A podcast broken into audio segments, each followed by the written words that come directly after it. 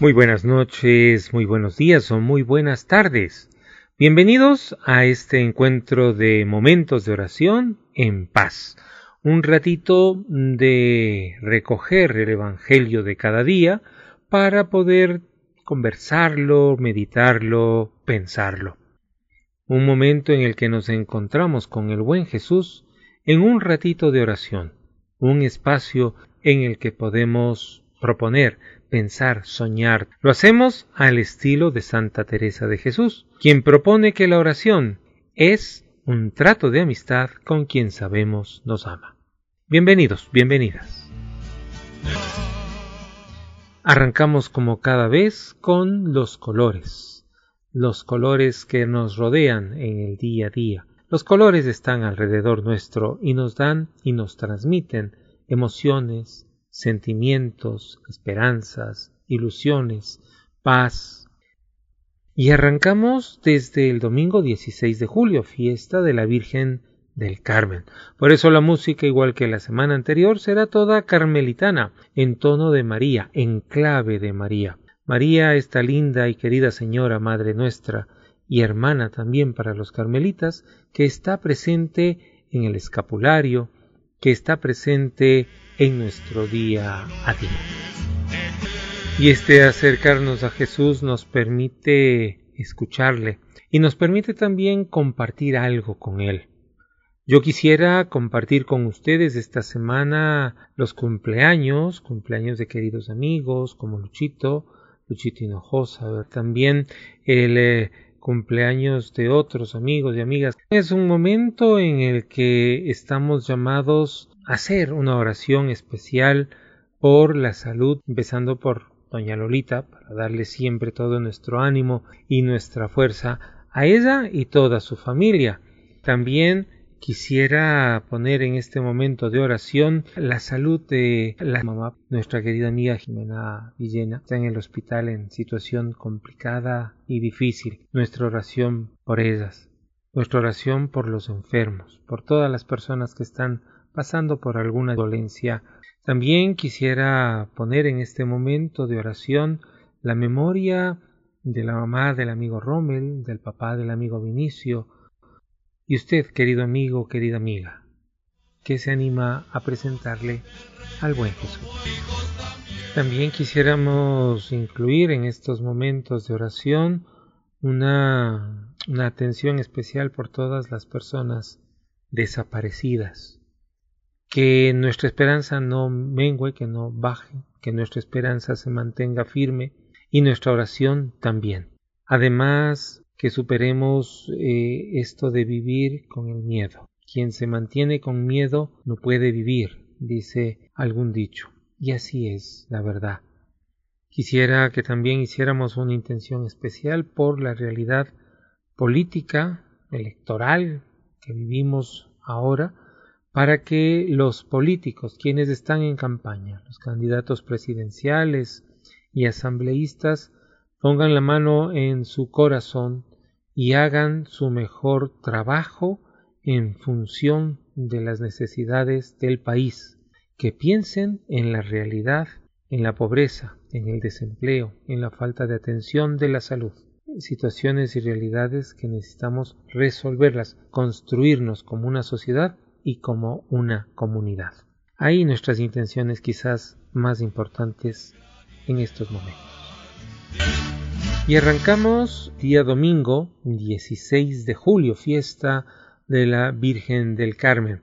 Tomamos el Evangelio de Mateo, capítulo 13, versos del 1 al 23.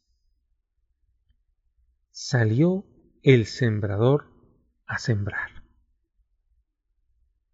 Cuando escuchamos esta propuesta del Evangelio del sembrador que sale a sembrar, nos adentramos con alegría en quizás una parábola ecológica. Ponemos atención al sembrador, ponemos atención a la semilla. Jesús siembra a manos llenas y lo hace con una confianza sorprendente. Quizás muchos de nosotros, querido amigo, querida amiga, somos urbanos, citadinos, y no hemos realizado esta actividad de la siembra, esta actividad de preparar la tierra y poner semilla. Sería interesante si algún rato lo pudiéramos hacer. Pero sin embargo, la imagen es clara, es precisa. Salió el sembrador a sembrar. Y pase lo que pase con la semilla, el sembrador nunca se cansa de sembrar. El buen Jesús sale cada mañana a compartir su palabra con cada uno de nosotros. Una palabra que está llamada a dar fruto, una palabra que está llamada a llegar a unos y a otros, una palabra que está llena de esperanza.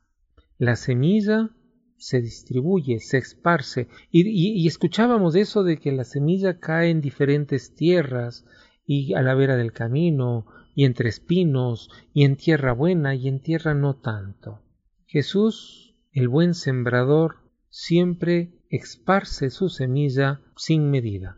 A nosotros quizás nos tocaría el poner nuestra mejor disposición para recibir esa semilla y para sembrarla en nuestro corazón con generosidad, sin desaliento, sin perder la confianza de que los tiempos y las cosas pueden cambiar. Ahí, querido amigo, querida amiga, te invito a que la oración, esta que intentamos compartir, sea como la base de la siembra y de la cosecha. Y digamos juntos, querida Virgen del Carmen, nos ponemos junto a tu corazón cada vez que te miramos. Volvemos a creer en lo revolucionario que es la semilla del amor. Amén. El lunes 17 de julio tomamos el Evangelio de Mateo, verso 39. El que encuentre su vida la perderá, y el que pierda su vida por mí la encontrará. Jesús nos habla desde su experiencia. Él, el buen Jesús, entregó su vida por el reino y la entregó por cada uno de nosotros. Seguro que cerca de ti está alguien, quizás a quien admiras por su fuerza, por su solidaridad, por su coraje. A veces no damos atención a quienes nos rodean y a quienes dan la vida por nosotros. Alguien alguna vez decía qué bueno es creer en el sol, aunque no brille, creer en el amor, aunque no se sienta, creer en Dios, aunque esté callado. ¿Qué damos nosotros? ¿Qué huella dejamos? Y digamos juntos, querido Jesús, ¿qué sentido quieres darle tú a mi vida? Y tú, querido amigo, querida amiga, ¿qué sentido quieres darle al entregarla por otros? Amén. El martes 18 tomamos el Evangelio de Mateo, capítulo 11, verso 20 se puso Jesús a recriminar a las ciudades donde habían hecho la mayor parte de sus milagros, porque no se habían convertido. Y aquí nos preocupamos un poco, ¿verdad? Siempre es bueno poner atención a este Evangelio que nos pone contra nosotros mismos y nos dice, a ver, todo el amor entregado por Jesús a la humanidad es una invitación a la conversión. Todo lo que vamos encontrando nosotros de cosas buenas. Cierto, quizás, digamos, eh, las redes sociales, los medios de comunicación, puras noticias negativas, violentas, fuertes, inseguras, sí, que son la realidad, cierto, pero también tenemos la capacidad de encontrar cosas buenas alrededor nuestro. Cuando participamos de una Eucaristía, también es una fuente de conversión. Cuando hablamos con alguien y le compartimos una buena palabra, no solo el Evangelio, una buena palabra, también causa diferencia. Asombrémonos del amor de Jesús que pone libre y, con todo el ánimo en nuestras manos. Asombrémonos de ese amor loco de Jesús que se entrega por entero para dar la vida desde cada uno de nosotros. Querido amigo, querida amiga, seamos agentes de conversión, empezando por nosotros mismos, claro está. y digamos juntos, querido Jesús, tu Eucaristía es siempre un amor ofrecido. La mía, mi vida, mi acción, que sea similar a la tuya. Amén. Y llegamos a la mitad de la semana, miércoles 19 de julio. Continuamos con el Evangelio de Mateo, capítulo 11, verso 25.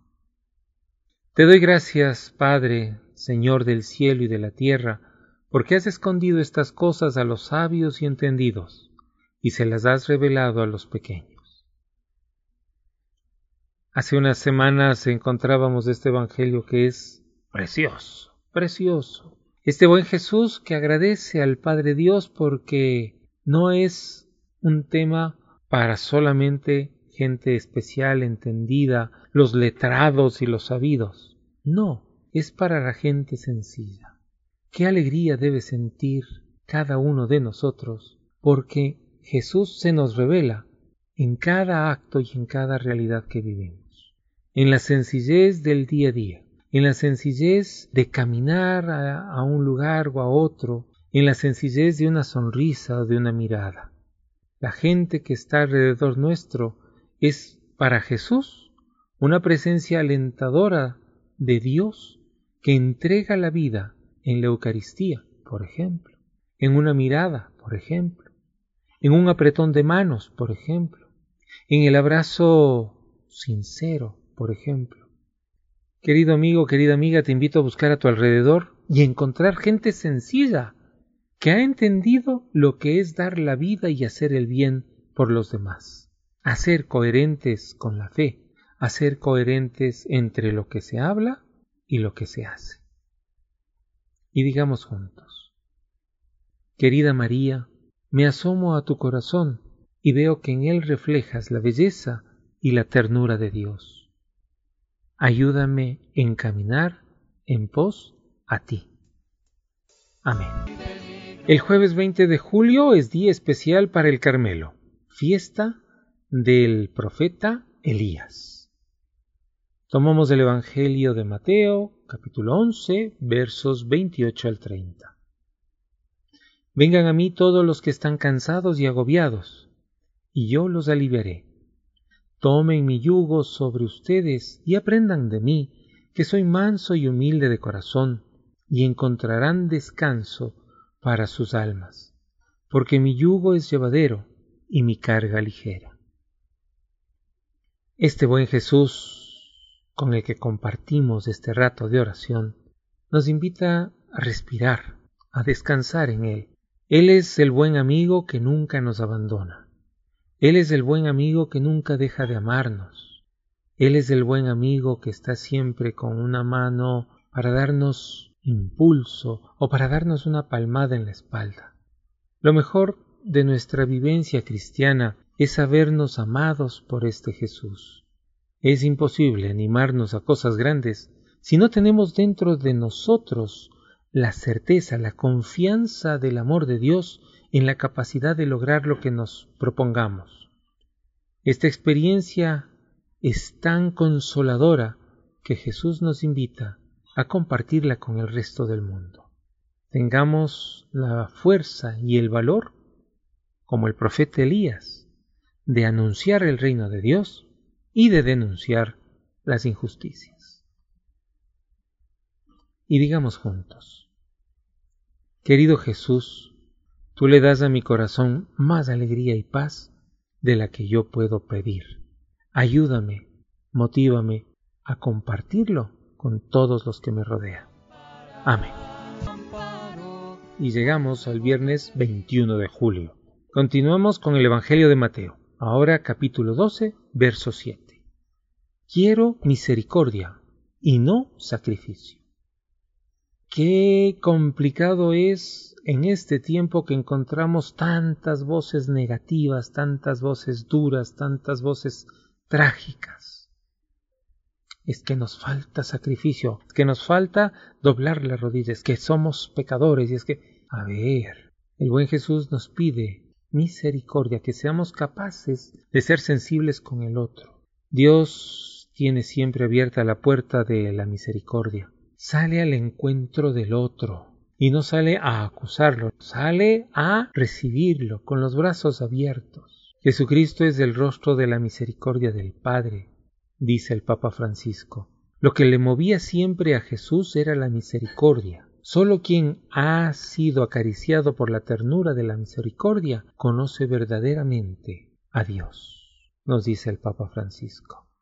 Y cuánta razón tiene. Animémonos nosotros también repartir, compartir, abrir nuestro corazón y atender, escuchar, hablar, ofrecer misericordia a los demás.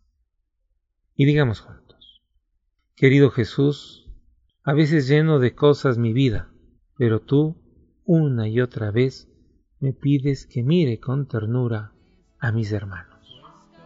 Amén. Fiesta de María Magdalena. Tomamos el Evangelio de Juan, capítulo 20, verso 16. Y Jesús le dice, María. Ella se vuelve y le dice, Raboní, que significa maestro. Jesús llama a María por su nombre y ella reconoce su voz.